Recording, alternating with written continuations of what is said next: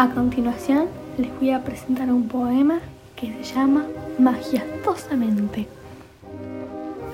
Magia todo el día, para que todo el mundo sonríe.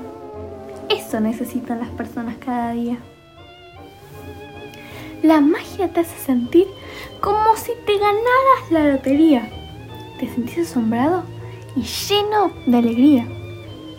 Pero también está esa magia, fría y escalofriante, en esa en que las personas se envuelven con un turbante.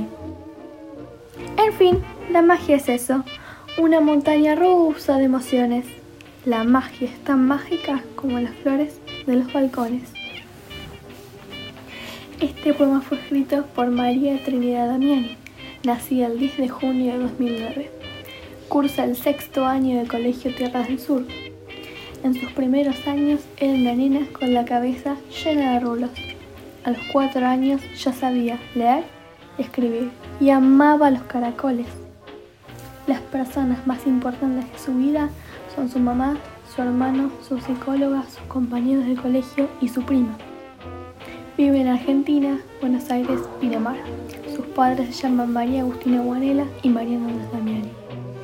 Algunos de los hechos más importantes de su vida fueron cuando nació su hermano menor y cuando conoció a sus primas que viven en Perú. Sus hobbies son leer, escribir y hablar con sus compañeros.